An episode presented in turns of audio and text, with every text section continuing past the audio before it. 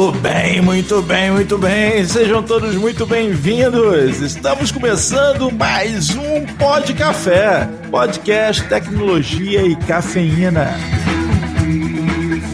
Meu nome é Anderson Fonseca, o Mr. Anderson, e hoje eu vou provar para vocês que o Diogo é um profeta. Vamos que vamos. Aqui é Guilherme Gomes, Account Manager da Access Software, ou então Doutor Gomes. Semana passada era diagnóstico, hoje a gente vai falar de pandemia.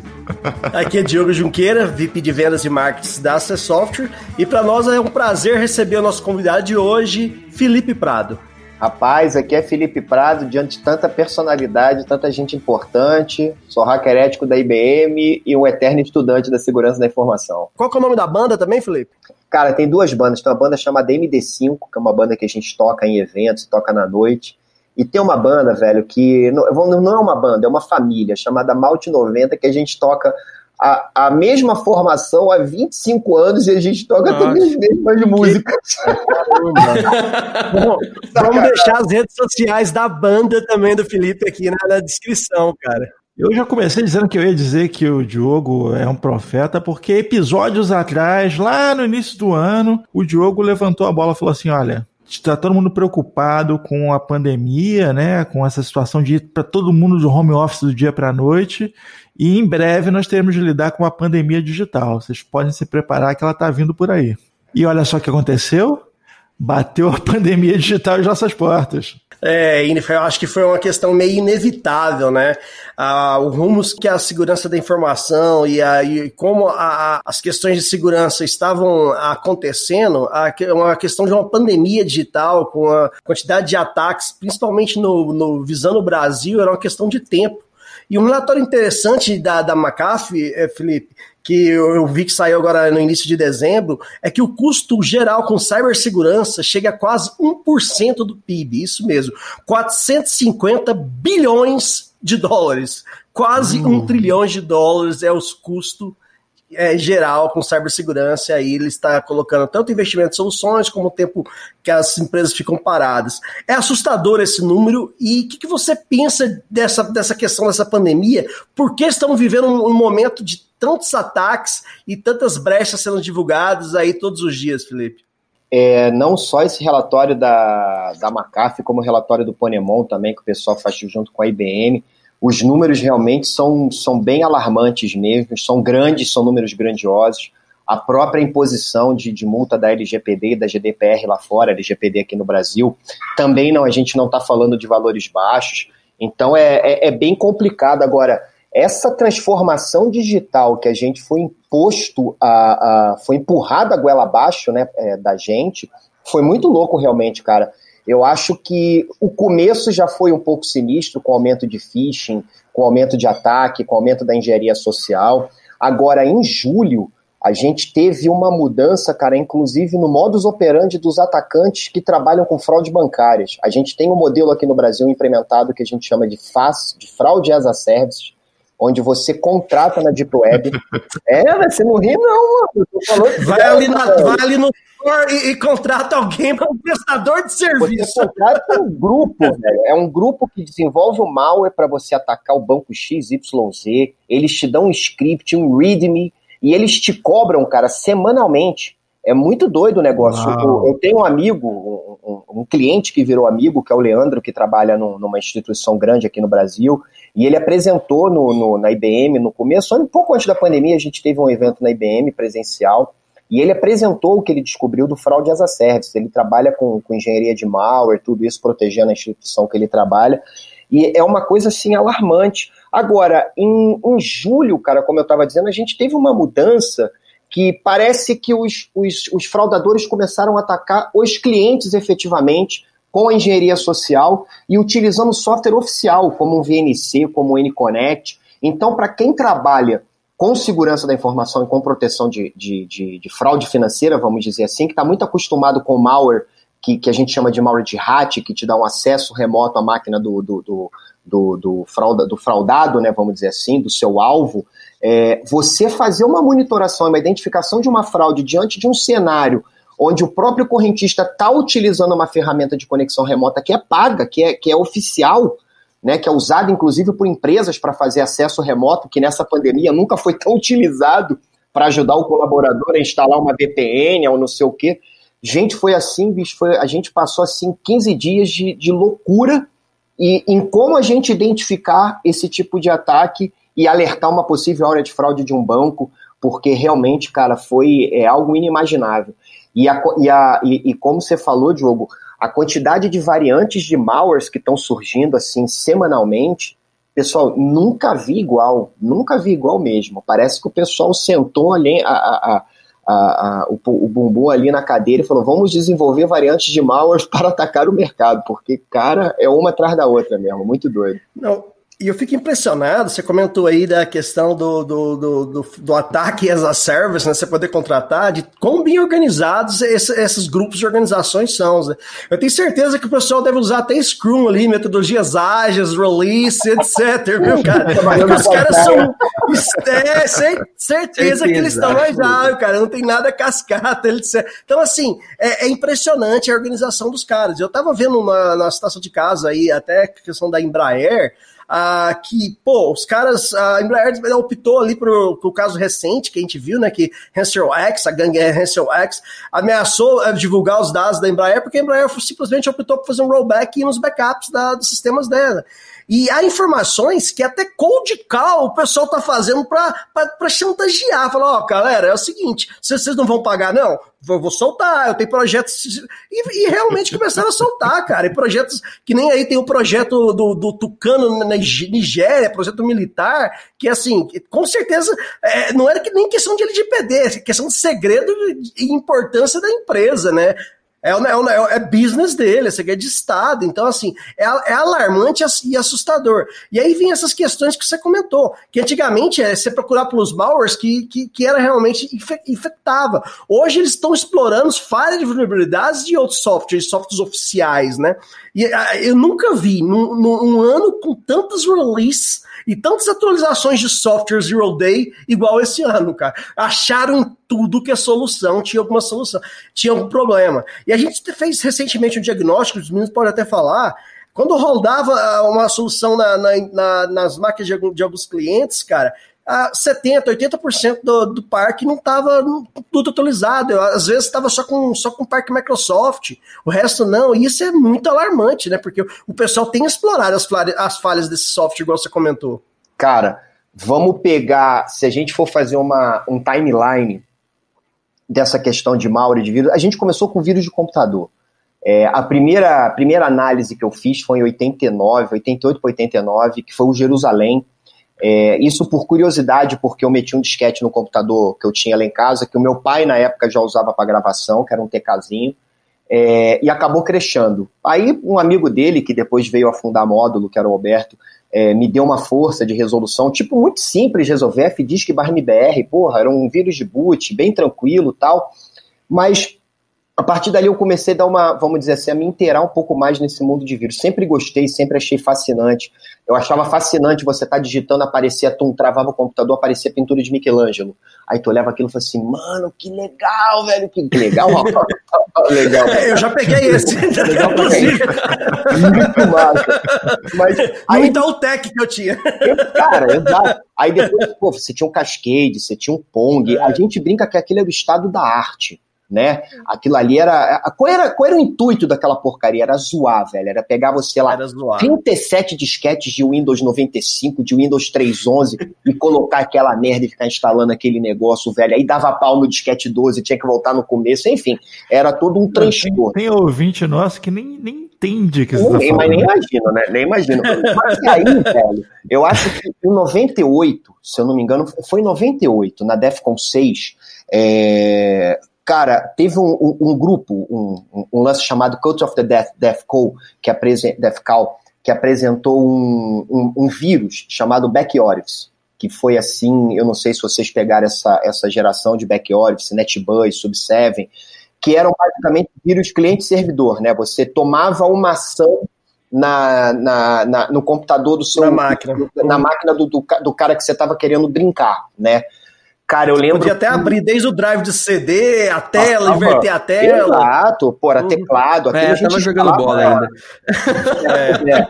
Mas eu também Um amigo bola, meu viu? brincou bastante a respeito disso. É, sei, um amigo Não seu. vou dizer que era eu, mas um amigo meu brincou bastante com, com, com o NetBills da vida. Era a nossa diversão em faculdade, travar o computador do, do professor, de rebutar É. botar o computador do professor, mas enfim. Mas eu acho que ali, velho, a gente teve um encontro que um, eu não me lembro quem foi, não sei se foi o FX, eu não me lembro quem foi que virou e falou assim, cara, a situação complicou. E aí a gente começou a trocar uma ideia, mas complicou por quê? Falou, cara, complicou porque agora a gente sai da brincadeira pra roubar. Porque a partir do momento que eu consigo acessar a máquina do cara, eu consigo roubar alguma coisa, tomar alguma ação. E aí foge do intuito da nossa diversão, que é sacanear. A gente está chegando, do, tá saindo do mundo da arte para o mundo do crime. Porque se eu consigo acessar remotamente uma coisa e tenho total é, é, autonomia naquilo que eu estou acessando, eu consigo copiar, eu consigo formatar, eu consigo instalar coisa, eu consigo fazer o que eu quero.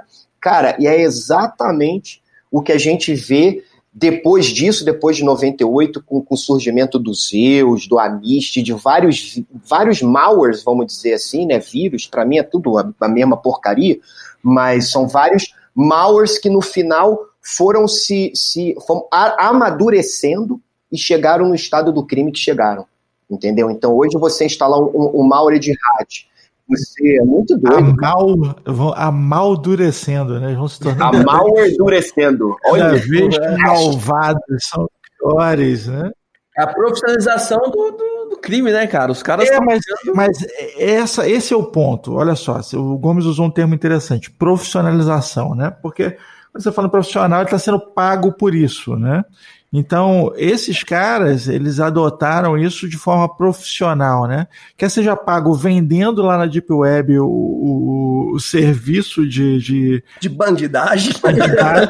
É, o cara, não, não, eu não sou bandido, eu forneço armas, né? O cara assim, eu vendo armas, eu não sou bandido, eu não cometo crime. não sou assassino, né, cara? E é, tipo assim, não, eu não, eu não abro a porta de ninguém, eu sou um chaveiro que abre, que, que faz a chave pro, pro ladrão abrir, mas eu não abro. E você vai, vai vendo um afastamento, porque o hacker tinha uma coisa até filosófica em volta, é lúdico, filosófico, Uhum. né? Você Sim, pega lá, lá o, o John Draper lá no passado, que pegou o apitinho da caixa lá do, do Captain Crunch e começou a fazer freaking. Aí, pô, que legal, o cara consegue fazer ligações e tal. Quem estava sendo lesado ali era a empresa telefônica, ainda assim não era nada, né? Era uma coisa mais filosófica, estamos aqui fazendo. Agora não, agora a galera quer a grana alta. Grana É, alta. velho, você sai do estado da arte pro estado do crime, cara. A, a coisa tomou uma conotação.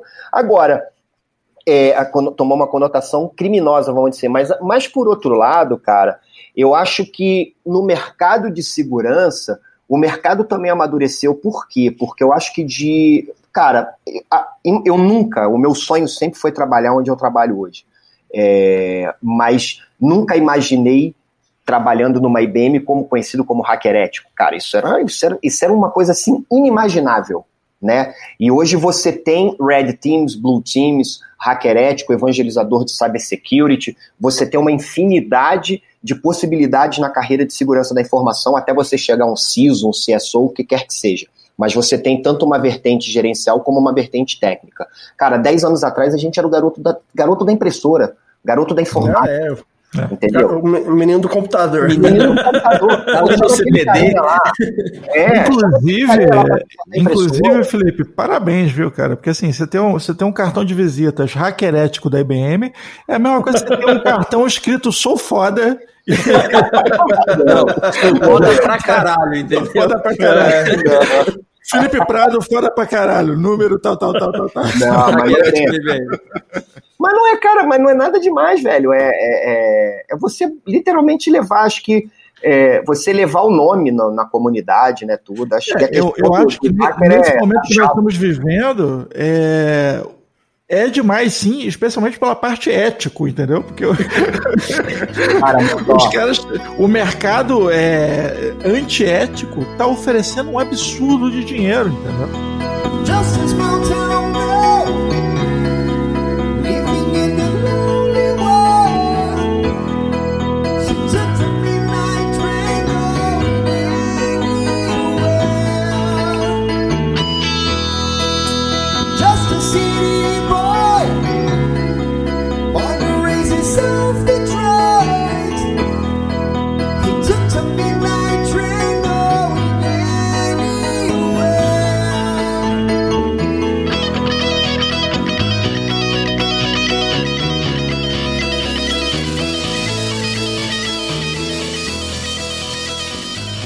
assim... tu, tu falaste uma parada anteriormente nesse lance do. do da, não, até mesmo da ética, né? Dessa, dessa discussão. Uma vez eu tava numa B-Side, cara, que é um evento que a gente tem aqui do, do, do querido Anquises, do Thiago, do Fezinho, enfim. É, e eu tava trocando uma ideia, para quem vai na Upside sabe que eu toco na Upside também, além de palestrar, a gente tem uma banda, então eu acabo tocando na Upside também, que é MD5. E aí eu tava trocando uma ideia com o cara, porque foi descoberto um grupo aqui no Brasil chamado Poseidon, uma vertente do. do isso não, foi, não é de hoje, isso a gente já, já sabe aí há uns 4, 5 anos. Poseidon é um grupo de desenvolvimento de malware de cunho mundial. E, e, realmente faz jus ao que foi descoberto há dois, três anos atrás, do, do malware chamado Client Maximus aqui no Brasil, que estava atacando várias instituições financeiras. E ele tinha linha de código assim em várias linguagens, né, em russo, em português, em, em, em americano. Em, cara, era, era, era assim, inglês, né, era, era vários, vários, várias linguagens numa só, numa só estrutura de código, vamos dizer assim, vários comentários em várias línguas numa única estrutura de código. E aí eu trocando uma ideia com o cara, e aí o cara falando exatamente isso que vocês estavam falando, cara. Não, mas eu, eu desenvolvo, né? Mas, ah, pô, mas você tem que entender que o cara que desenvolve e coloca lá na Deep Web compra quem quer. Pô, mas espera aí, mas como que compra quem quer? Tá falando que o traficante também é um mocinho? Você chega lá no, na boca de fumo e compra quem quer? E aí, não, mas é isso, cada um tem opinião. Eu falei, pô, aí o cara, você não toca? Eu toco. Pô, você não ganha dinheiro com a música? Eu falei, meu irmão, ganho, mas não paga a conta de luz, mas eu ganho. Né? Não vou dizer que eu não ganho, eu ganho. Mas, pô, então, mas é a mesma coisa. Eu falei, ó, não é, velho. Aí a gente vai bater numa questão de ética. É, é, a música não prejudica ninguém, a música leva, leva felicidade, leva alegria, a galera fica bêbada, a galera canta, tal, que não sei o quê. Agora, o, o mal não. É a mesma coisa que a droga, mas aí começa uma discussão filosófica que não sei o quê. É, cara, é cada um, cada um, entendeu? Eu não, eu não tenho como julgar, eu não sou ninguém para julgar ninguém, cara. É, se você tá afim, eu, de novo, eu boto a minha cabeça no travesseiro, velho, eu durmo tão tranquilo.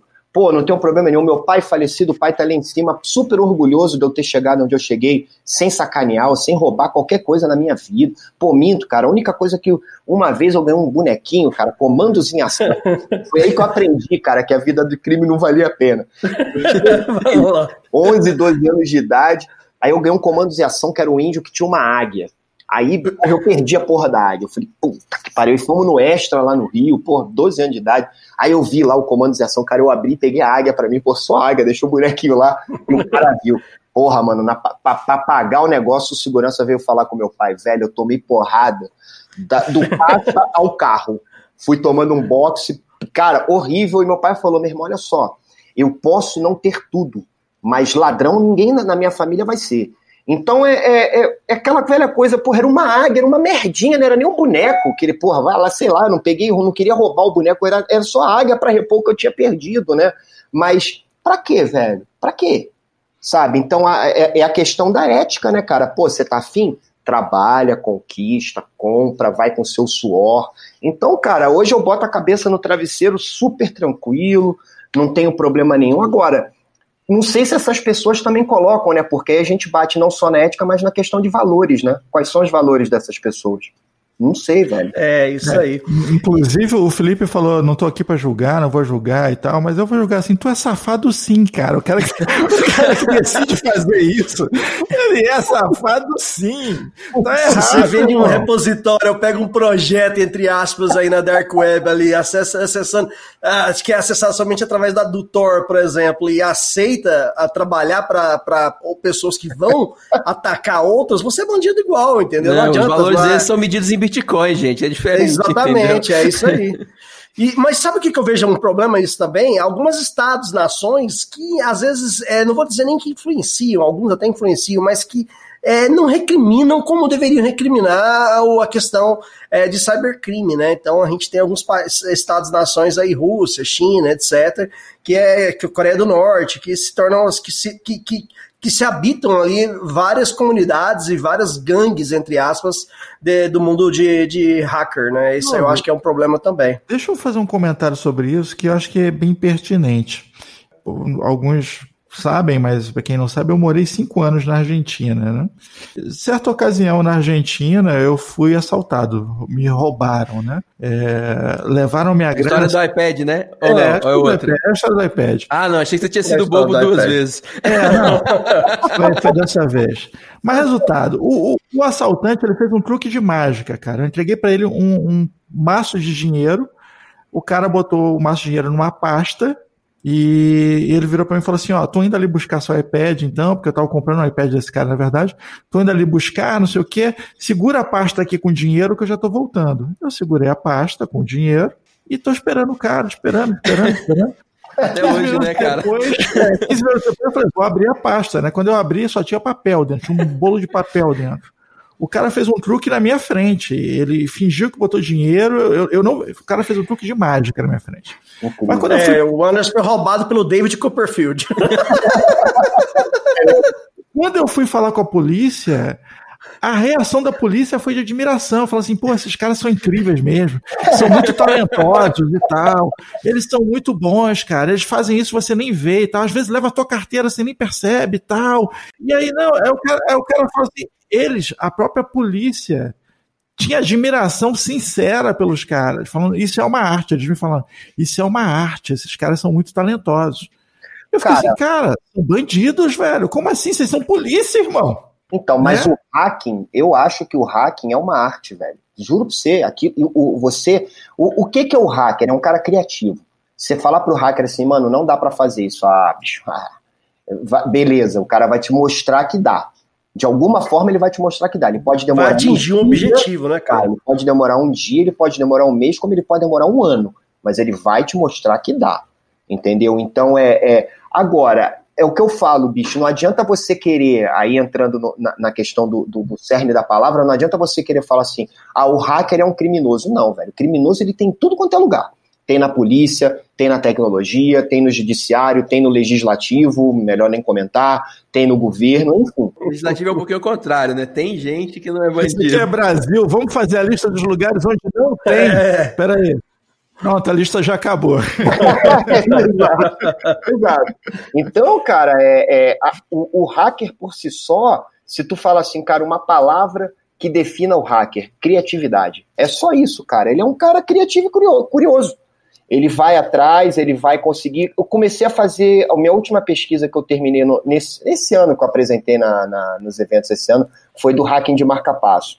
Eu comecei a estudar o hacking de marca-passo, me deparei com Barnaby Jack, me deparei com os exploits é, que existem, como CVS que existem, que foram feitos recalls aí dos marca-passos, da Abbott, da, da, da Medtronic, enfim. É, eu achei aquilo, eu falei assim, pô, cara, na boa, eu não tenho como me dedicar tanto tempo assim para quebrar Bluetooth, radiofrequência e ir atrás de documentação assim, assado, porque é uma documentação extremamente restrita quando você fala de marca-passo. É quase impossível você achar uma documentação é, consistente que seja do, da tecnologia, da, da estrutura de, de, arquitetura do marca-passo. É, é, é quase impossível o negócio. E quem faz pesquisa não te, não te passa porque, mal ou bem, entramos de novo na questão da ética. A questão é, da ética, né? Exato. Do mesmo modo que, que eu tenho a minha ética, as pessoas também têm e não me conhecem. Como é, eu vou, vou uhum. minha, minha, minha documentação para um brasileiro lá que está fazendo, mas enfim. E aí, cara, como eu vejo muito malware, e eu me deparei com, vamos dizer assim, com uma máquina que é o Windows XP, que é o tal do Carry Link 2090, eu falei assim, pô, cara, eu posso desenvolver um malware para atacar essa máquina. Eu não preciso efetivamente quebrar a minha cabeça em cima do que já foi feito para poder ter, pegar essa técnica, adquirir essa técnica, aprimorar essa técnica, que vai me demandar tempo, desculpa. A IBM não me paga para fazer pesquisa. A pesquisa foi feita de meia-noite às seis, feriado, final de semana, concorrendo com esposa, com filho, com gato, com skate, com Então, cara, quando eu comecei a, a, a pensar, falei, pô, tenho uma máquina Windows XP, eu tenho PowerShell nessa máquina. Pô, velho, eu vou meter um vírus de um malware de hat lá e vou acessar aquela merda a hora que eu quiser. E a partir do momento que eu acesso, eu tenho um controle no computador, eu posso mexer no sistema de telemetria, no sistema de configuração do marca-passo. Cara, o desenvolvimento do malware, nego faz isso, pô, você desenvolveu o malware. Meu irmão, desenvolvi porra nenhuma, eu peguei do que estava pronto. Daqui, daqui nada se cria, tudo se copia. Entendeu? Eu vou quebrar minha cabeça programando malware, mano. Não vou, velho. Eu adoro ler linha de código de malware. Adoro tenho aqui no celular, vira e mexe, vou no banheiro, fico lendo linha de código de malware, para entender como funciona o bichinho. Eu acho muito legal. A cabeça dos caras que desenvolvem um negócio desse, velho, é muito louca. Eu não tenho essa cabeça. Então eu peguei várias peças, vamos dizer assim, de um mesmo quebra-cabeça e montei. Montei lá um malwarezinho, porra, não sei o que, baseado nisso, baseado naquilo. Cara, foi baseado no, no, no, no malware que a gente tem aqui no Brasil chamado CamoBot, que lê USB, que ele usa um software oficial chamado Fabulatec. Então ele lê USB no, no Zeus, que é voltado para o mercado financeiro, e no mal chamado Client Maximus, que foi o que eu apresentei lá na You the Sheriff, que é basicamente o mod hat. Então, cara, não criei nada. O que que eu usei? Criatividade, velho. Foi só uma questão de criatividade. Fala assim, pô, eu vou pelo mais difícil, podendo ir pelo mais fácil? Pô, eu vou pelo mais fácil. E me dei bem. E acabei Com me certeza. Entendeu? Então foi bem. É o insight do, do lance que eu falo, né, cara? De usar a, a imaginação, né? Que é para quem da época do Plunt Plactis 1, não sei se vocês já pegaram. O Anderson, o Anderson lembra de tudo. O Anderson com certeza. né? Na verdade, esse disco em particular eu tinha. É maravilhoso. Não, maluco. Dica: esse disco do Plunt Plactis 1, cara, tem Gangue 90 os Absurdetes, tem Jô Soares cantando Planeta Doce, tem Raul Seixas. E um outro disco, cara, chamado Arca de Noé, que é um especial do Vinícius de Moraes, cara, com Elis Regina, com Toquinho. Cara, é são dois discos assim da, da, da época, da minha época de criança, né? De programas de infantis que passavam na TV, que são maravilhosos, cara. Muito bom. Muito bom, muito bom.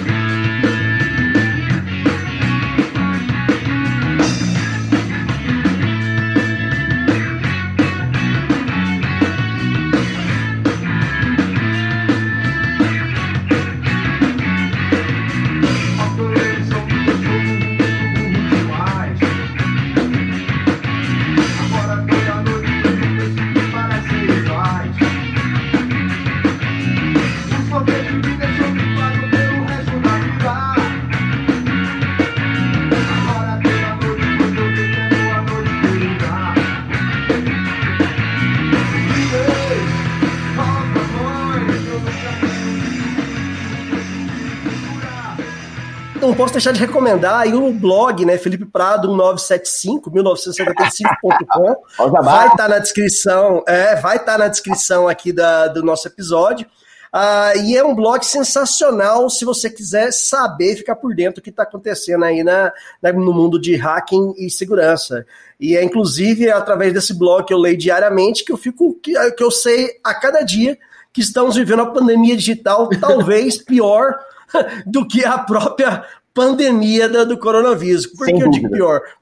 Porque não, não tem uma vacina, não é uma solução, né? É, a, a, encontrar uma solução para isso seria é, alguém falar, vamos fazer isso que vai solucionar o problema, seria leviano demais. É uma utopia, né, cara? Não vai acontecer. É uma utopia, né, não cara? Vai acontecer. Você pega, você pega uma empresa, a empresa, a notícia do dia, né, cara? Que é a questão lá da ai, cara, uma empresa de segurança, das mais conceituadas do mundo.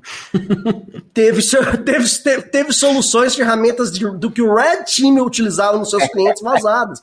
Imagina isso na mão errada, cara. Já Nós estamos falando de, de, soluções. Já está na mão errada. Então, imagina o mundo agora, entendeu? As pessoas ir lá fazendo penetração. Cara, é uma loucura de se imaginar, né? E aí a gente começa a vir aqui para. Porque o grande público começou a se tocar que tinha algo errado em segurança, quando a, a, a, grande mídia começou a falar, ah, porque invadiram ali o site do STF, ah, o, o, o ataque de negação de serviço no, no, no, no, no é, Tribunal Eleitoral e assim por diante, do o vazamento da, da, da, da do Ministério da Saúde.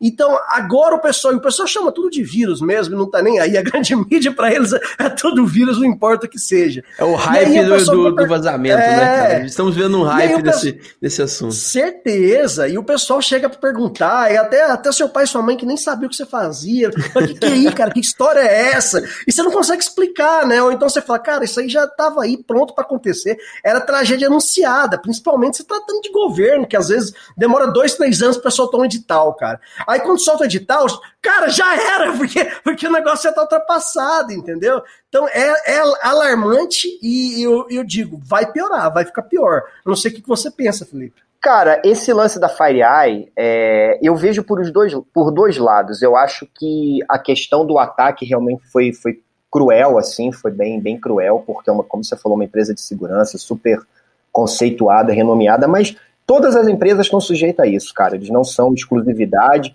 e amanhã outra vai ser. Né? Então, é, é isso para mim não é nada. A ferramenta vazada, cara, por um lado, ou as ferramentas que foram vazadas, a gente ainda não, pelo menos eu não sei, não, não tive acesso a nenhuma. Ainda, é, ainda, ainda. também. É, mas é, é legal, é maneiro, é, é, aguça a curiosidade, mas, cara, na boa, velho, é, não conheço um hacker no conceito da palavra mesmo, não estou falando de script kid, não estou falando de galera que baixa softwarezinho da internet e, e e acha que é um hacker, é o bambambam, bam, bam, faz defacer, enfim, também não acho que é mas eu acho que o hacker em si, cara, ele, ele pode ver a título de curiosidade e ele pode pegar aquilo como insight para desenvolver uma ferramenta própria. O próprio. Porque, cara, raramente você vai pegar um cara que usa uma ferramenta de outros. Ou... Primeiro, o seguinte, cara, o hacking não é só invadir. É você invadir, você apagar o que você deixou e você se certificar de que você realmente apagou tudo. Porque do mesmo modo que você entra, tem uma galera muito fera do outro lado que vai saber quem entrou ali. E ele vai atrás é de lógico. você. É o que eu falo, toda ação uhum. tem uma reação. E a gente volta naquela filosofia do começo do papo. É, o mercado amadureceu. Então, do outro lado, tem pessoas muito boas, muito boas mesmo. E pessoas que estão do outro lado são referências para muito que venham fazer merda no mercado entendeu? Então, muito que está fazendo merda está se baseando no estudo que o cara lá fez e que está trabalhando numa FireEye, numa IBM, numa Microsoft, onde quer que seja, entendeu? Até falando nisso, velho, se você, fazer, se você fizer teste de malware, você pode pegar aí todos os antivírus de mercado, colocar numa, última, numa única máquina com o Windowsinho e pegar lá o Windows Defender. Cara, a solução que hoje mais é, identifica a malware que eu acabo desenvolvendo é o Windows Defender. Pô, é a Microsoft. Microsoft é, é, né, é aquela é, é, é, a ideologia, a ideologia não, a visão que a gente tem de ah, mas é o, o Windows, é todo cheio de, de falha, que não sei o quê. Cara, mas o time dos caras é fera. É cheio de falha por quê? Porque é um sistema operacional com milhões de linhas. E aí a gente já cai na, na, no estudo de cada 25 mil linhas de código, a gente tem uma, uma vulnerabilidade descoberta. Né? Então é a cada 25, a cada 2.500 linhas de código. Não, e é assim, acho que exemplo, tela azul, eles não consertam porque eles não querem, cara. Já faz charme, faz parte, entendeu? Pô, se, se você tá usando o Windows ele não dá um pauzinho, você fica assim, o que que tá acontecendo? Tem alguma coisa errada, cara. Vai, dá uma tela azul aí, vai, vou te esperar. Cara, mas eu, eu gosto, velho. Eu confesso que eu me adaptei bem ao Mac, porque eu uso muito Mac hoje.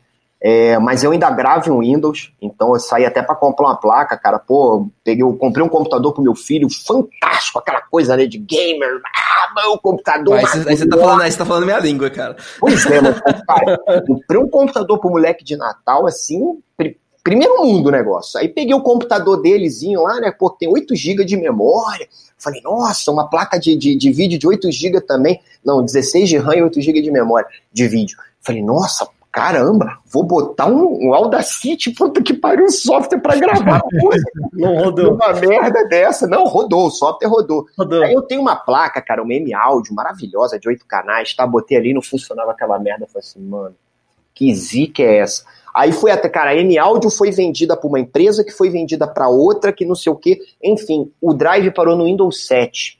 Falei, puta que pariu, porra, não é possível. Não... Aí saí para comprar uma plaquinha nova para rodar no Windows 10, que não sei o quê. Mas não é culpa da Microsoft, velho. A Microsoft tem um áudio padrão, tem um áudio padrão. Agora, a, a culpa é do fornecedor do, do da, da solução que não foi vendida e acabou não desenvolvendo, né? Enfim, a gente precisa parar de culpar as grandes empresas é, também. Eu, eu gosto da Microsoft, eu tenho, eu tenho meu PC. Eu gosto, aqui. cara. A Microsoft paga o salário de muita gente paralelamente. Coisa de, de culpar grandes empresas é, é, é um gancho para o ódio também, né? E o, e o ódio. E o ódio leva ao lado negro da força. Então, é, melhor ah, evitar. É, é a mesma coisa assim, porra é, cara, é assim, não, porque eu sou white hat, eu nunca hackeei uma empresa que não em contrato. Cara, eu olho o nego falando isso assim, mano. É, uhum. imagina. Você não, você nunca hackeou, nunca fez um Google Hack, você nunca é. hackeou a, a Wi-Fi do vizinho. Pô, diversão de hotel, ficar hackeando hotel. Você imagina, você não faz isso, você é um hacker ético. Cara, hipocrisia não, velho. Como é que a gente aprendeu? É. Não aprendi na Barça. Na Barça não tinha como não tem hackear. como, né? É, exatamente, é, não, é, inevitável, né, cara? Não é uma questão como, inevitável. Não tem como. E, e, outra coisa, tá? É aquilo que, aquilo que eu te falei, é, é hacker impõe respeito pra caramba porque é, você está lidando com alguém que tem um conhecimento superior que pode mais ou é, você você dizer que você é um hacker ético que não que não não nem nem Wi-Fi do vizinho nunca de jeito nenhum você tá você é um pitbull mansinho né um pitbull que Você é só um pincher. Você acha que é um pitbull, mas é só um pincher. É, exatamente. Faz aquele barulhão, mas não, é, não pesa nada, exatamente. Cara, mas você falou algo muito interessante. Ah, o pessoal, ah, que a Microsoft tem cheio de, de vulnerabilidades, etc, etc. Cara, mas o que a gente tem por aqui é uma grande empresa, igual a Microsoft, que ela toda. Uh, terça-feira, uma terça-feira por mês, tem o patch use e ele atualiza tudo. Ou seja, tem vulnerabilidades, é encontrado vulnerabilidades. A estatística que você falou, a cada 2.500 linhas de código, uma vulnerabilidade, né? Então a Microsoft ali, como outras empresas, Adobe, Java, todos aqueles outros fabricantes, trabalham nos releases para corrigir essas vulnerabilidades. É o business dele, é o negócio dele. Mas uma estatística que é extremamente interessante que a Synops é, é, divulgou, com, que é o DevSecOps Threats and Open Source Management in, 20, in 2020, é, basicamente diz que 75% das bases de open source contém vulnerabilidades conhecidas. Ou Sim. seja, meu amigo, você, você que está aí na TI fala, ah, eu uso open source, open source, open source, não tem ninguém trabalhando para corrigir essa vulnerabilidade sua, não, é você mesmo põe a mão na massa aí e vai, e vai, e vai corrigir, vai atualizar a sua solução, porque senão você vai ficar com um ambiente vulnerável. E a gente está vivendo um, um, momento aí, cara, eu até parei para pensar filosoficamente, assim, eu sei que eu já conheci uns amigos, dos amigos meus que, que eram, é, trabalhavam né, como hackers, né, é, ou melhor, eram hackers, que gostava muito de peça eletrônica, etc. E assim, depois é, da pandemia, o pessoal não tinha mais pra onde ir, cara. É, é importante definir essa linha aí pelo seguinte, que o Felipe trabalha como hacker, né? É, o, o, hacker é que tá ganhando dinheiro. É, o hacker é, trabalha. É o hacker. Então vamos definir aqui, a gente, a gente tem um hacker e o ethical hacker, pô. Esse definiu ethical hacker, então eu vou falando hacker, entendeu? Ele tá falando o cara filho da puta, o cara filho da é, puta. exato. O, o hacker filho da puta. Ele é o hacker muito bem, né, cara? Vamos lá, existem, no, existem, existem é. nuances de filha da putagem, entendeu? Tem, tem nuances. É, exato. Tem um, um grau mas, ali então, aceitável. Mas os caras que não eram ethical hackers, eram hackers em si, cara, os caras, tá, eles tinham outra vida também, tinham o que fazer. E acho que com o advento da pandemia, tudo fechado, acabou que a imaginação dos caras ficaram mais aguçadas, não sei o que aconteceu, entendeu? Mas não tem onde gastar a grana que eles estão ganhando, é, né, cara? cara não tem mais, mais festival para ir, os aeroportos estão fechados, não tem jeito do cara viajar, então falou, pô, vamos, vamos, vamos invadir, vamos virar notícia, entendeu? Vamos organizar aqui a nossa, a nossa gangue no, no Agile e vamos, vamos colocar todo mundo aqui em metodologias ágeis, vamos nos organizar aqui, porque, tipo assim, aumentou demais. E tem, eu tenho aumentado a cada dia. Todos os dias que você entrar ali no blog do Felipe, no CIS Advisor, você vai ver coisa nova. É coisa que tá acontecendo ali que é notícia do dia, cara.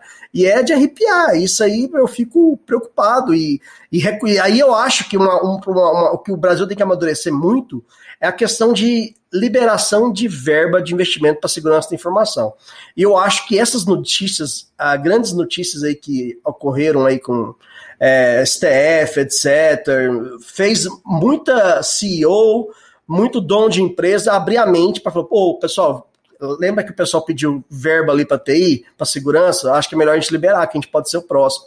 Não sei o que vocês estão vendo né, né, nessa situação, mas eu tenho conversado com alguns clientes que têm que tenho, tenho uma, um, um futuro mais é promissor em 2021 em termos de verba. Cara, mas isso não é exclusividade daqui não, tá? Isso não é uma exclusividade do Brasil não. É, até postei, até mandei para minha esposa que trabalha com LGPD e tal. É, saiu um estudo, postei ainda há pouco lá no, no blogzinho lá, falando sobre a questão das empresas preparadas para GDPR, porque baterem compliance, tudo. E, cara, uma boa parte delas não estão nem preparadas para GDPR, até porque não tem orçamento para tal.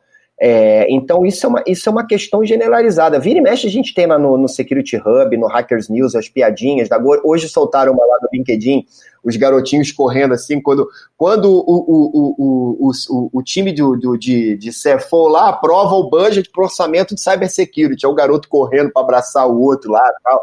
Tá muito legal. Agora, eu, eu vejo também, velho, porque eu sempre. Eu, eu, quando eu assumi, vamos dizer assim, uma estrutura como security officer, tive essa. Acho que foi uma da, dos momentos assim mais legais da minha, da minha carreira profissional, porque atuando sempre como, como, como fornecedor, né, como consultor ou com, com consultoria, né, e auditor também, porque eu vinha de Ernest Young Price, é, e você poder ter a visão de como é que funciona o lado do, do cliente, quais são os desafios do cliente, os percalços do cliente, é, foi muito legal. E uma coisa que me ajudou muito, cara, no orçamento, foram as auditorias que as pessoas têm muito medo, às vezes, né, saem correndo para resolver um negócio que não sei o quê. Vai tampar o buraco, né? Não tampar buraco, porra nenhuma. O auditor vinha falando assim: tem... não, não, não tem. Mostra a na janela. Não, não tem. Me fa... Eu quero relatório, porque eu pegava o relatório e falava, pessoal, olha só. Ó, bateu na bunda a água aqui, ó, tá gelada. E aí, vamos tomar multa da SUSEP, vamos tomar multa do mercado, ou vamos pegar aí né, um terço da multa e vamos investir em segurança? Cara, e conseguia meu, fazer, conseguir os orçamentos, às vezes nem pela área de segurança, às vezes pela área de marketing, às vezes pela área de tecnologia, enfim, mas sempre dava-se um jeito.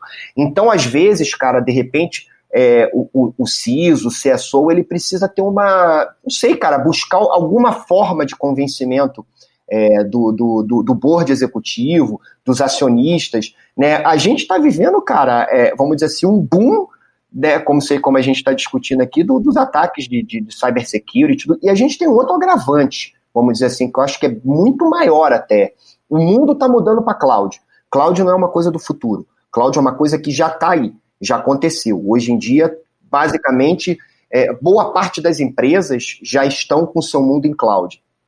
O mundo de software está mudando. A gente tem hoje o SaaS, o Software as a Service. Então você paga o que você consome né? Você não precisa necessariamente comprar um CD e instalar, não, você paga o que consome aquilo tal. Vários exemplos estão aí. Né? E aí, a, o, o, muitos dos vazamentos que a gente vê, por quê? Por falta de hardening, por falta de configuração de segurança no ambiente na, na nuvem. Sabe? Ah, mas é a Amazon, é a Azure. É... Desculpa, velho, não é. Os caras te fornecem infraestrutura. Você configurou a segurança você largou na mão de um terceiro para configurar a segurança? Né? Aí fica aquele jogo de empurra de responsabilidade. Porra, não é tu contratar um, um, uma infraestrutura em cloud, na nuvem, e achar que aquilo vai estar tá seguro. Você também precisa fazer o hardening de segurança no seu ambiente de cloud, sabe? E muito dos vazamentos que a gente vê hoje Cara, vazou hoje um joguinho, a, a, a, como é que é? M, Animal, eu postei ainda há pouco lá no blog também, lá, Animal, não sei o que, um vazamento, 100 mil contas, que não sei o que, porque estava tudo desconfigurado na cloud. Pô, é culpa de quem? Da, da, do fornecedor de cloud? Desculpa, não. Não. Com certeza não. Não, gente, se vocês querem budget, manda, manda o blog ali pro, pro, pro CEO e manda ele dar uma, tirar cinco minutinhos por dia para dar uma lida. Porra, é, sentir a pressão. Cara, mas é surreal Ué, mesmo. Olha cara. só, mas essa parada que o Felipe tá falando tem tudo a ver até com que a AC Software tem vivenciado com seus clientes aí nos últimos meses, que fazendo assessment LGPD. O, o assessment, o que, que ele faz?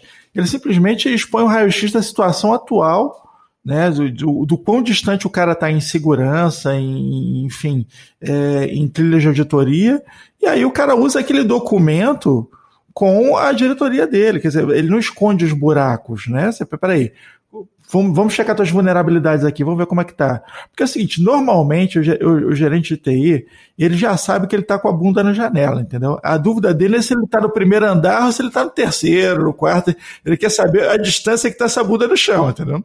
Porque ele tá exposto, entendeu? E o problema da exposição é o seguinte, é, e aí vem a visão privilegiada do hacker, né? Porque assim, o hacker ele está enxergando aquela exposição, né? Tá vendo aquelas várias bundas na janela, né?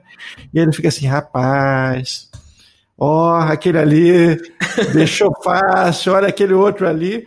Uma hora o cara fala, é, não, não vai dar, ele vai e, e, e enfim, entra com tudo na janela dos outros. Porque assim, o cara tá enxergando isso, né? É, você pergunta pro cara, ah, como é que você atualiza o teu parque aí e tal? Não, não, não atualizo. Ah, não. Ou então fala manualmente. Aí quantas máquinas você tem? Duas mil. Eu falei, porra. É, mas, mas, tem os dois lados da moeda, né, cara? Vamos pegar aí o caso do Anacry. É, a gente viu muitas empresas afetadas pelo Anacry. Muitas empresas. Muitas. E a gente não viu nenhum usuário afetado pelo Anacry. Não teve nenhum relato. Ah, porque eu, fui, eu não conheço ninguém, nenhum usuário final, mesmo com o Windows pirata, tá? Vamos, vamos ser bem sinceros, porque o nosso mercado é, 50% é o Windows pirata, né? Então, é, mesmo quem estava usando o Windows pirata não foi afetado pelo Anacry. Por quê? Primeiro, a atualização de, de, de, de patch crítico da Microsoft, ela é feita de forma semanal, né? Ou no máximo aí um patch, alguma coisa, mesmo que você use o Windows pirata. Obviamente, outras atualizações são feitas se você usar é, o produto pago, que é o, que é o, vamos dizer assim, que é o correto, né? Mas não sendo hipócrita em cima do nosso mercado, a gente não teve caso. Agora, empresas, velho, foram afetadas por quê? Cara, não é simples fazer uma atualização de um sistema operacional que seja dentro de uma organização. Vamos pegar o caso que a gente viu, que foi um caso de mercado, que foi o Santander. Santander desligou computador, foi todo mundo embora, ficou dois dias parado, porque né, tinha que fazer aquela parada, porque muitas máquinas com, com, com, vulnerabilidade e tal. Cara, uma atualização dentro de um banco do porte do Santander, você para no mínimo uns 10 outros sistemas legados internos que, se você colocar uma atualização de proteção, vai parar aquele legado que foi desenvolvido em 1944, entendeu? Que o banco usa até hoje, sabe? Então, é, é são, é, é, é, é complicado, velho, a gente falar de atualização quando a gente fala de uma grande empresa. Eu passei por isso enquanto CISO, é, dentro de um, um, sistema, a gente fez uma atualização de um service pack e parou um sistema crítico da organização na época. E a gente foi se tocar num almoço, comendo uma feijoada, ah, dois dias depois daquela porra parada, a gente, mano, puta que pariu, que cacete é esse e tal, e tentava e nada. E aí o cara falou assim, pô, mas na, nesse final de semana teve a mudança lá que a gente implementou as três correções. Aí eu, opa, peraí, três correções, velho? Pô, aí, cara, largamos a comida, voltamos para a empresa, tira a primeira correção, roda o sistema, não funcionou. Tira a segunda correção, roda o sistema, funcionou. Opa, bota a segunda correção, parou. Cara, uma correção de segurança parou um sistema crítico da companhia, porque é um sistema legado, velho, que não tinha nem documentação, sabe? Mas que ainda usava e que tinha um plano de migração daquele sistema para um SAP, para uma outra solução, enfim. Mas é quando, a gente fala de atualização, cara, a gente precisa entender também o lado da organização, né, de uma grande companhia, que não é tão simples atualizar um parque, um parque que seja uma proteção de segurança, um service pack de segurança, porque tu pode parar uma empresa, cara. Tu pode parar uma empresa. Então eu tenho que dar o É, é, é assim, não, eu, eu até, até, concordo, mas do mesmo lado também se, eu, eu, acho que a empresa tem que, tem que fazer um diagnóstico e saber, peraí, essa máquina aqui eu sei que eu tenho, tá vulnerável nisso, nisso, naquilo, e fazer, estar consciente do que tá, os riscos que ela está correndo. Se ela tem algumas vulnerabilidades conhecidas naquela máquina, aí é importante fazer esse balanceamento, e aí ela tem que medir e falar, peraí, será que vale a pena parar isso aqui para nem que a gente chame um pessoal para desenvolver ou, ou antecipa essa migração? Será que vale a pena ou vale a pena a gente correr o risco? Então, isso aí é, é algo que, que, é, que é fundamental para a empresa conhecer. Mas o que a gente tem visto muitas vezes, viu, viu Felipe, é que as empresas não têm o conhecimento ah, das máquinas que estão correndo risco, seja com, com Java da vida. Todo dia tem atualização Java, e às vezes de, de vulnerabilidades. É, e aí Java eu sei. Dependendo do que aconteceu no Java ali, não roda e pronto, acabou. Você tem que ficar naquela versão, mesmo tendo vulnerabilidade. Mas aí é importante você ter ciência do que está acontecendo no seu parque. Então, você tentar fazer isso na unha, sem uma solução ali, sem ter uma solução para você fazer esse tipo de test drive e de rollback, se for necessário, é impossível, né? Então a gente tem que trabalhar com soluções de, de automação aí, de gestão de endpoints, que senão realmente dá ruim aí nesse ponto.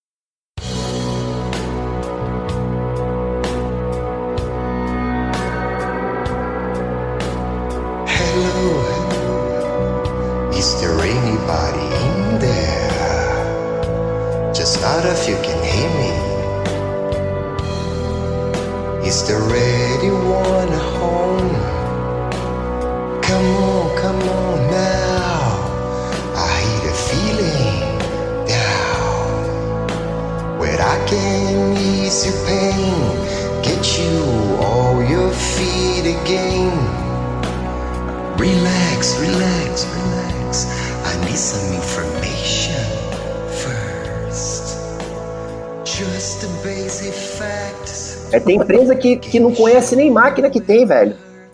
Não, tem demais. pegar tem demais. é, os últimos ataques aí, se a gente for pegar o ataque do cassino que foi feito pelo Aquário, é, o IP do Aquário não estava mapeado. Era um IP completamente Uhum. escuro dentro do cassino.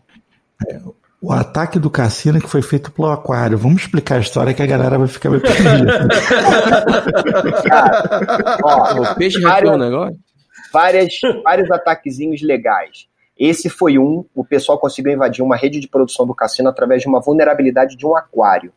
Tá? Um aquário inteligente que estava ligado na rede do cassino e que no determinado horário colocava comidinha de peixe, que eh, regulava o pH da água. Todo, era um- era um, um- um aquário supostamente inteligente. Para quem vai, que já foi em Vegas, velho, quando eu falo de um aquário, não é um aquário desse tamanho, é um aquário com Não, é coisa grande. é. é um negócio absurdo, né? Então é justificável, mas eh, vamos dizer assim, bem-vindo às maravilhas do IoT, né? Outra coisa, babá eletrônica. A gente tem um ataque do Wake Up Baby. O garoto vira pro pai e fala assim: pai, a babá eletrônica tá conversando comigo. E aí o pai vai verificar e realmente o cara tava dentro da casa dele. A babá eletrônica era um dispositivo do que Uhum. o cara tava, né?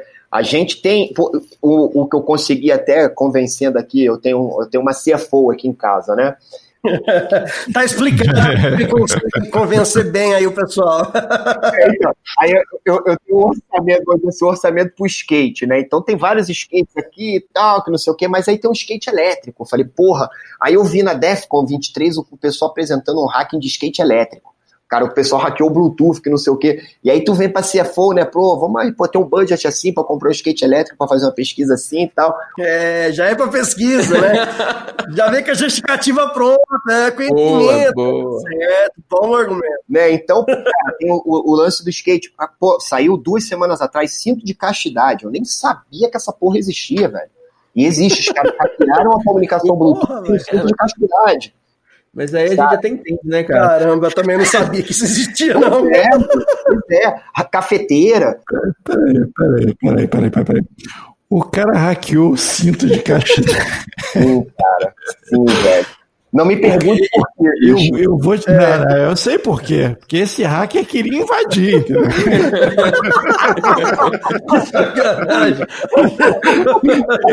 queria invadir mesmo.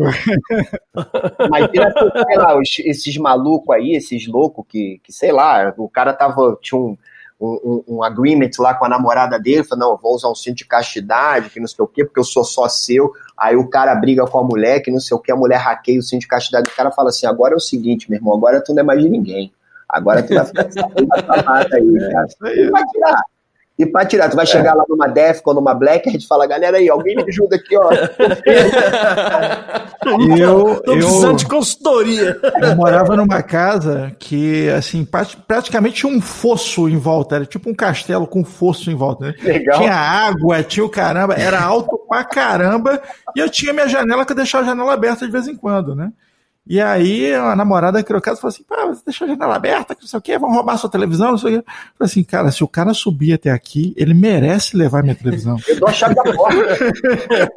Peraí, volta que eu vou, abrir a porta aqui embaixo pra você. Não, parabéns. Eu ia querer a câmera de segurança só pra ver como é que o cara fez, porque. Eu moro no décimo andar, eu falo a mesma coisa. Se o cara entrar aqui na minha janela, velho, eu dou a chave da porta. Eu falo assim, isso aqui é a chave. Ó, leva o carro também. É, é irmão. Mas, cara, mas esse lance é, é, é literalmente bem-vindo ao mundo do IoT. Sabe, o IoT é uma maravilha, galera. É lindo, é maravilhoso, é tudo bonitinho, tudo funciona, tudo integrado. Porra, é um mundo perfeito. Mas, bicho, essa integração abriu porta pra cacete. É hacking de bichinho de pelúcia feito por um garoto de 11 anos. É hacking de carro, é hacking de avião, de navio, de babá eletrônica, de geladeira. Hackeia uma geladeira, De cara. aspirador Aspirador de pó. pó, eu vi ontem que, você, que através de sensor do aspirador de pó é possível monitorar a voz, E então outra, e demais. anteriormente, é, a gente nem sabia, mas os- esses aspiradores de pó, eles mapeiam como se fosse Uhum. o, o mapa Mapeia da tua casa.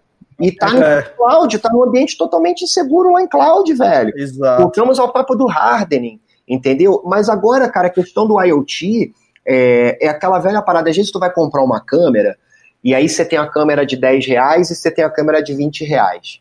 Aí você fala assim, pô, mas qual é a diferença? Pô, na de 20 reais você consegue customizar o usuário e senha aqui para acessar a câmera de 10 reais, você vai botar essa porra vai na USB, ela vai funcionar, não tem nada de conexão. Aí eu vou comprar de 10 reais. Economizei 10 reais. Então, com 20 reais eu compro duas ao invés de uma. Cara, desculpa, você tá dando sorte pro azar.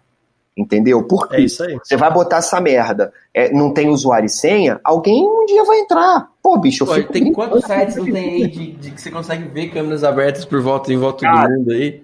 há dois meses atrás, a galera soltou 700 mega de, de, de, de vídeo de putaria, de pornografia amadora, porque é o, o que a gente chama de sextortion. Sextortion surgiu com, com televisões com câmeras embutidas. Que nego começou a hackear essas câmeras e começaram a gravar cenas, e aí surgiu, vamos dizer assim, um sextortion. In- Invasão de câmeras de segurança de monitoração da tua casa. Isso é muito popular lá fora na Europa, nos Estados Isso, Unidos. isso é um absurdo, cara. Foram gigas e gigas liberados. Meu HD. Bom, esquece, deixa isso pra lá. Mas isso é sacanagem, velho. E aí, cara, você, você às vezes, você, o, o próprio, a, a própria interface de IoT utilizada para customizar um gadget, vamos dizer assim, não tem suporte de segurança. Não tem, porque É isso que eu ia falar. Não foi desenvolvido aquilo ali pensado. Os, os, os- os dispositivos inteligentes não foi desenvolvido com a segurança em mente. E isso realmente é um capítulo à parte extremamente assustador, porque, é, pô, aqui em casa eu, fiz um, quando você estava conversando, eu acabei de ouvir aqui no, no Google Wi-Fi que eu utilizo, eu tenho 33 dispositivos inteligentes conectados na minha casa. Então eu imaginei, Maravilha, queria ser teu vizinho. ah, que pariu. Exato. É um laboratório aqui, entendeu? Então, eu imaginei, cara, já pensou, é, é, é muito, é muito firmware, é muita coisa ali. Por mais que eu fique clicando para ver se tem atualização sempre, eu, eu sei que o pessoal ali, muitos daqueles fabricantes, não, não desenvolveram aquilo ali pensando em segurança. É da e- China, e né? brecha, entendeu? Não, eu até evito, eu até evito os da China. pra te Eu falar posso falar nada, Eu meu, tento pegar. meu, meu roteador é da China, então eu tô de boa. Eu já sei que já tá sendo tudo vigiado. Você tem casa de lá, velho. Relaxa. É, é, né? No final Não, das mas esse contas, vem é, de lá falando- mesmo, né? Ele tá falando de AliExpress da vida. Eu evito, cara. Eu evito ao máximo, realmente. Por, É por outro questões nível, Justamente, é, por, por questões justamente igual o Felipe falou. Falou, cara, é, basicamente você vai pagar 10 reais aqui ou 20. Eu vou pagar 20 desse fabricante aqui, que ele, pelo menos, ele atualiza os firmware de vez em quando, entendeu? É, é o meu pensamento também, muitas vezes. Mas realmente esse mundo de IoT aí é, traz. E é, e é o próximo capítulo, né, de- dessa questão de hacking, porque, ora, com a chegada do 5G no Brasil e o aumento das, ah, das ah, ob- ob- objetos inteligentes, né, da- dentro das casas e empresas também, eu acho que isso só tende a aumentar, com certeza. Sem dúvida. Sem dúvida. É paranoico, velho. É, paranoico. a Da Amazon, né, com a Alexa, cara, virou um boom mesmo, né? É, não dá pra você ficar achando que é, você está sendo monitorado por chineses também só porque você está usando equipamento chinês, inclusive Xiao Hu Hao, pra galera que tá ouvindo aí.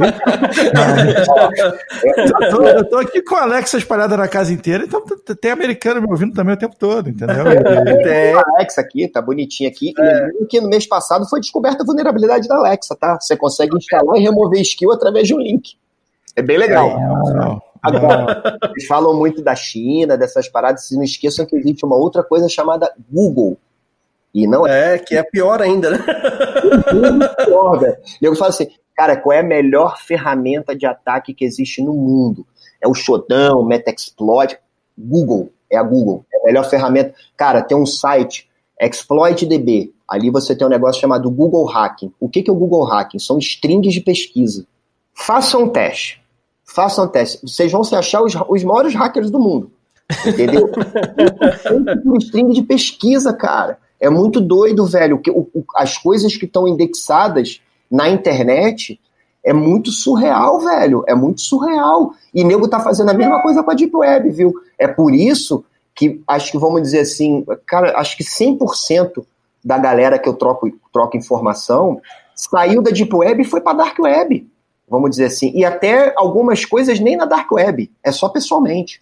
Pô, vamos trocar uma ideia, vamos tomar um café, vamos tomar uma cerveja, vamos jantar e aí troca uma ideia mais, mais, vamos dizer assim, profunda sobre aquele negócio que está fazendo, que não sei o quê. Por quê? Porque a coisa da, indexa, da indexação está tomando uma proporção, cara, que, ó, complicado, viu? Bem complicado. Alguns anos atrás, quando eu lidava com o pessoal de política, e aí eu posso dizer que são pelo menos uns 15 anos atrás, uns 15 a 20 anos atrás, quando eu estava envolvido com isso, é, qualquer reunião da galera era presencialmente e celular só sem bateria na mesa, nem a bateria eles deixavam.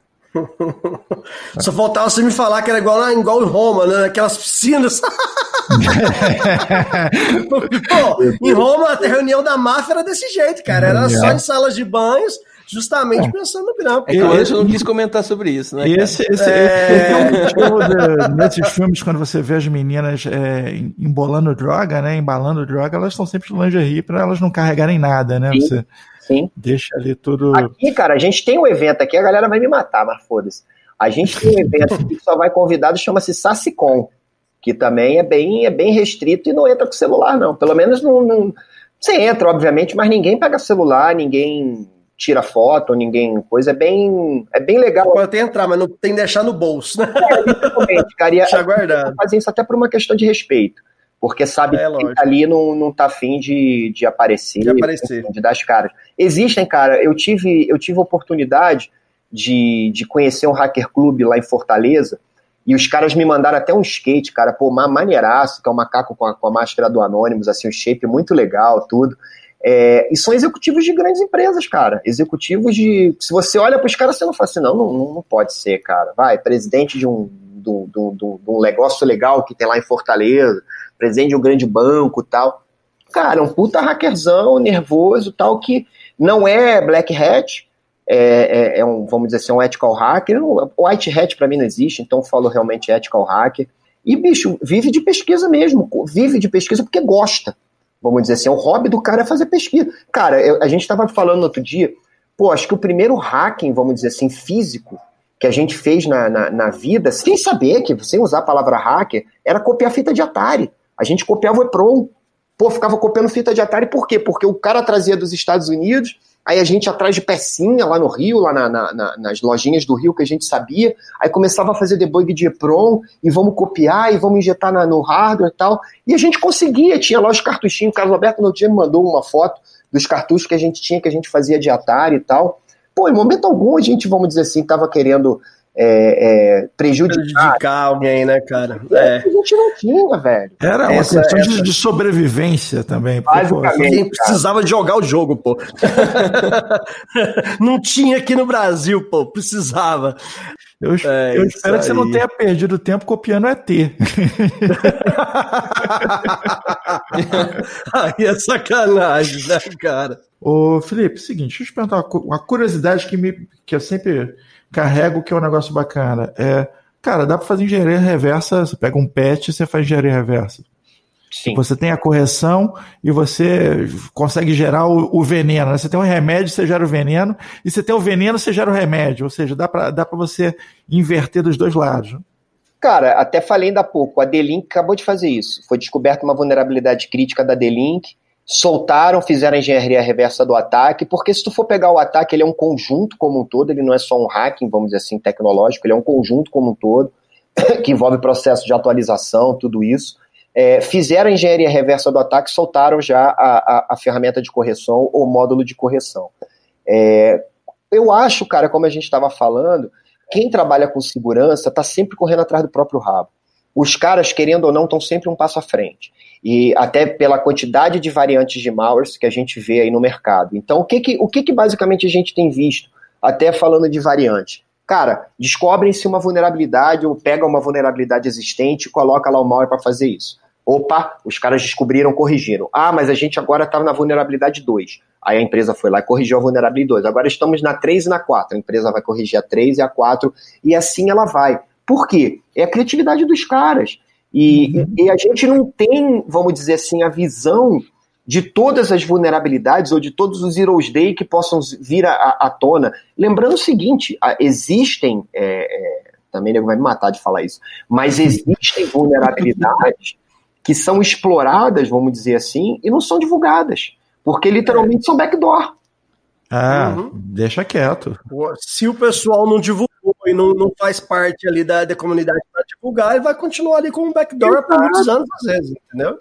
Os grandes cabeças de segurança, vamos dizer assim, os hackers hoje empregados em empresas de, de, de tecnologia tal, sabem da vulnerabilidade e criam uma regra de firewall, criam alguma coisa que você consegue proteger. Mas pequenas uhum. empresas e médias empresas, às vezes, ou até grandes empresas que não, não têm um time de segurança muito engajado, acabam abrindo mais uma porta, entendeu? Tem uma parada também que sempre me ocorre, que é o seguinte: o cara que está escrevendo um malware, ele vai lá e escreve uma, uma música, né? Aquela boneca boneca russa, né? Você abre uma, tem outra, tem outra, tem outra, tem outra, e o cara vai escondendo um código dentro do, do outro e tal. Aí lá no finalzinho você encontra o que o cara quer fazer, que tá ligado com a ponta lá de cima. É um inferno para você entender um, um, código malicioso. Né? Cara, é animal, velho. É muito legal. É mágico, cara. É, é. Agora, o cara, quando escreve a correção, ele escreve plano, né? Uma, uma página só, tá ali a correção. Agile. cara. o cara vai corrigir com a metodologia Agile. É.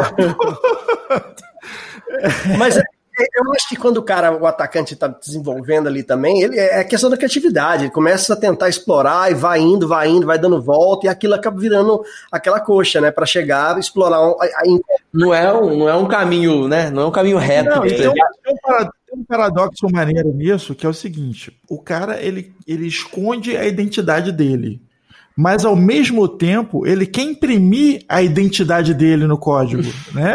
Ele deixa características e tal. O grupo, Alguns casos, sim, né? Eles é. acabam imprimindo. Você tem o Poseidon, você tem o APT, você tem vários é. grupos é. que acabam colocando a, a, sua assinatura lá, entendeu?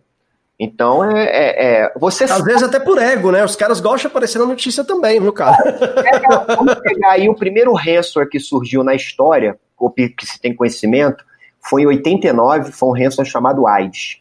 Foi, hum. se eu não me engano, desenvolvido por um panamenho. E uma da, e a, e, a, mensagem que aparecia na tela quando criptografava o seu computador é que você tinha que mandar um cheque no valor X para o endereço no Panamá. Panamá. E aí os caras foram lá no endereço do Panamá. Cara, era a, cara do, era a casa do desenvolvedor. O cara que Aí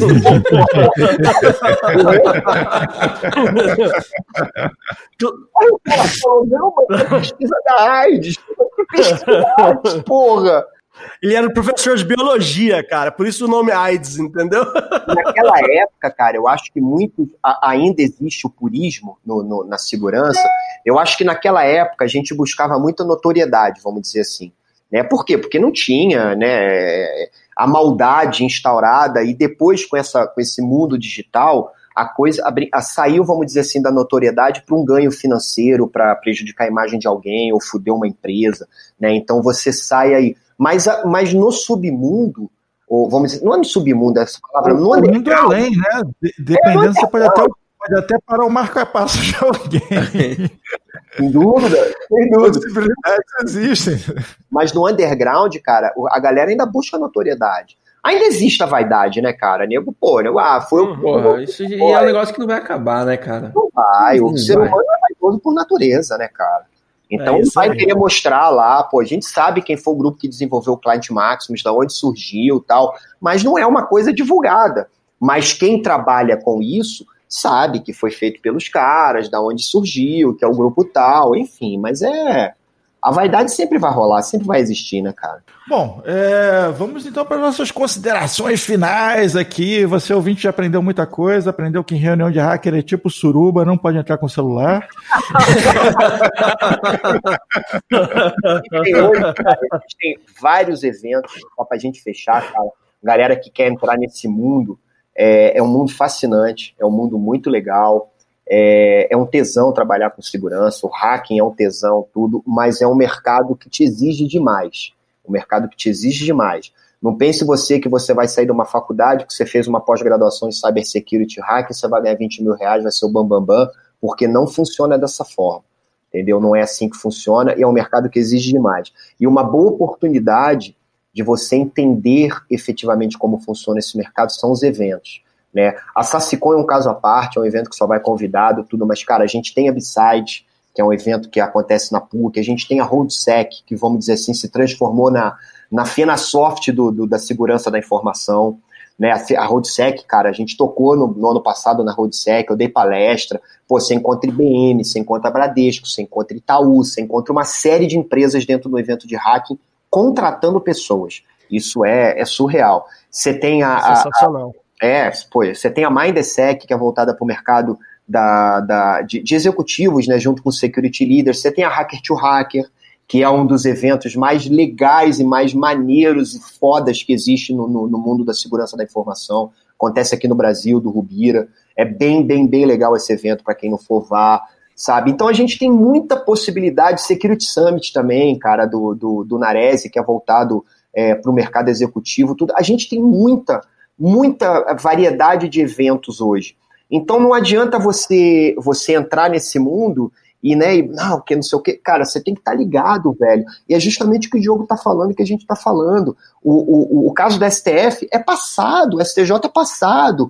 A Embraer já tá virando passado, porque agora tem a FireEye. Amanhã vai pintar outra, e outra, e outra, e outra. E é o que a gente fala. O novo na segurança passou dois minutos, é velho. Sabe? Passou daqui a três minutos, então é completamente ultrapassado.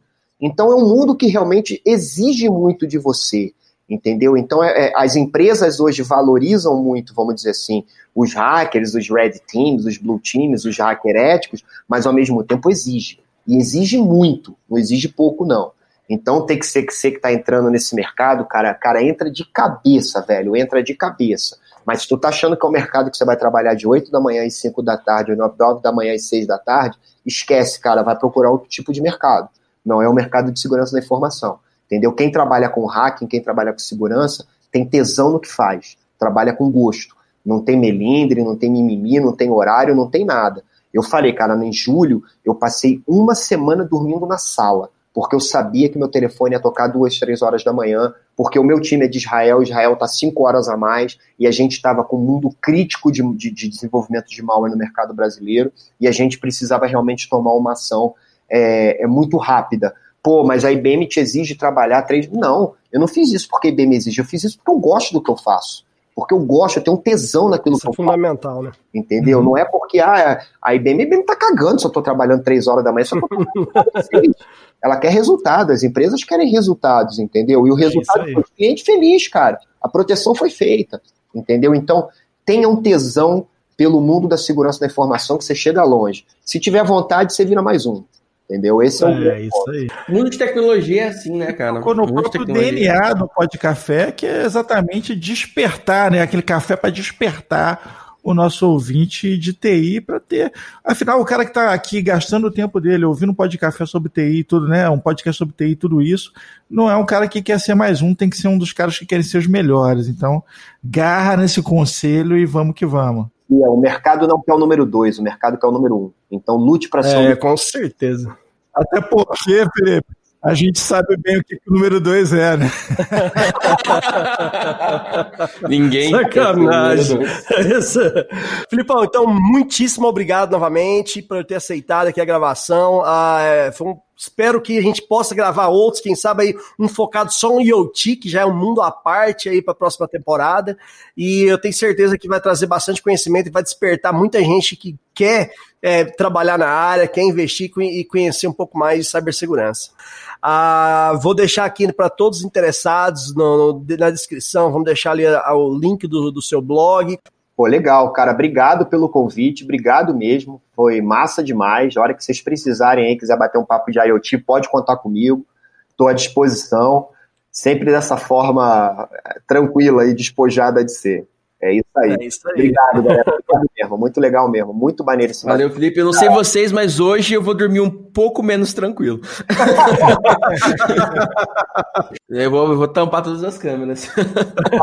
É melhor. Recomendo. Um dia eu vou descer no elevador, vou botar no prédio assim, Wi-Fi tal, senha tal, Wi-Fi tal tem acesso. Tá de sacanagem, né, cara? tá certo. Valeu. Valeu.